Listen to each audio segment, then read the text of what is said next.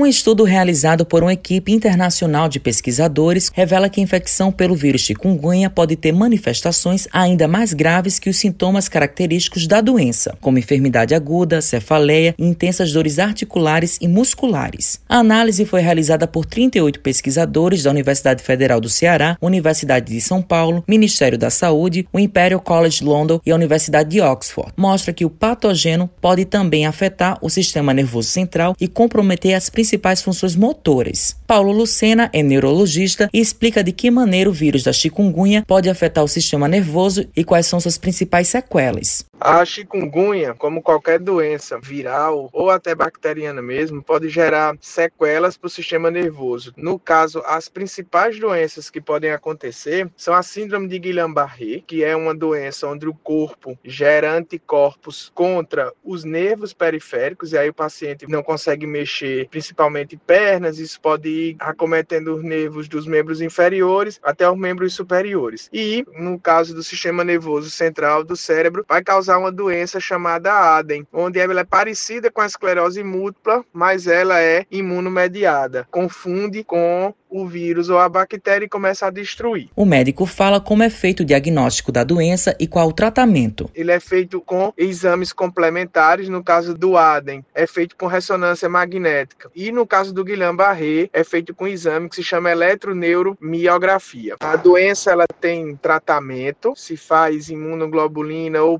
pulsoterapia, só necessita ter uma agilidade no diagnóstico, sintomas como crise convulsiva, é, alteração de comportamento pós-quadro de infecções por chikungunya, zika, dengue ou covid, por exemplo, qualquer uma delas pode causar isso aí, fica como sinal de alerta. Carla Jaciara é responsável técnica em arboviroses do Núcleo de Doenças Transmissíveis Agudas da Secretaria de Saúde do Estado e comenta como estão os casos de notificações aqui na Paraíba e quais as formas de prevenção. As notificações de casos prováveis de arboviroses, tanto para dengue como chikungunya, como também para zika, em comparação ao mesmo período do ano passado, de 2019, nós temos uma variação de redução, né? E isso se reflete na questão da subnotificação. Só que nesse mesmo período, quando a gente traz para esse ano, né, devido à questão da pandemia da Covid, uma redução bastante significativa e preocupante no que diz respeito a essas notificações. Então, os casos eles estão sendo notificados, só que não no que se espera. As famílias elas não esqueçam que o dever de casa é, no combate ao mosquito ele é permanente. Atentar para a questão dos cuidados de limpeza nos jardins, tampas de refrigerante, garrafas. A forma de prevenção para as arboviroses é o cuidado. Atentar para essas questões em casa. Sandra Lima é gestora de pessoas e a família dela teve chikungunya. Ela conta como foi o processo da enfermidade. Na época tivemos quatro pessoas aqui com chikungunya.